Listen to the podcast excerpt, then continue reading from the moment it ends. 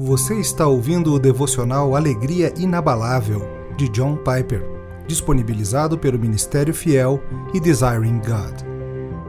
21 de abril A chave para o amor radical.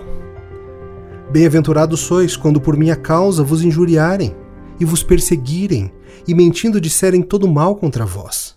Regozijai-vos e exultai, porque é grande o vosso galardão nos céus, pois assim perseguiram aos profetas que viveram antes de vós. Mateus 5, 11 e 12. Uma das questões que eu levantei recentemente enquanto pregava sobre amar nossos inimigos, a partir de Mateus 5,44, foi: Como você ama as pessoas que lhe sequestram e depois lhe matam? Como podemos fazer isso? De onde vem o poder para amar dessa forma? Pense em quão surpreendente isso é quando surge no mundo real. Alguma coisa poderia mostrar a verdade, poder e realidade de Cristo mais do que isso?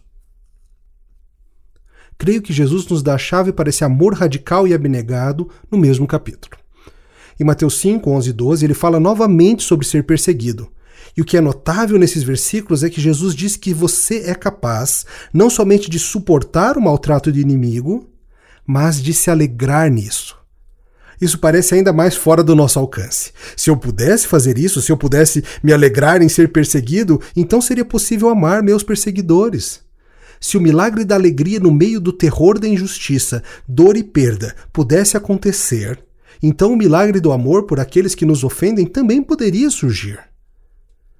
Jesus dá a chave para a alegria nesses versículos. Ele diz: Regozijai-vos e exultai, porque é grande o vosso galardão nos céus.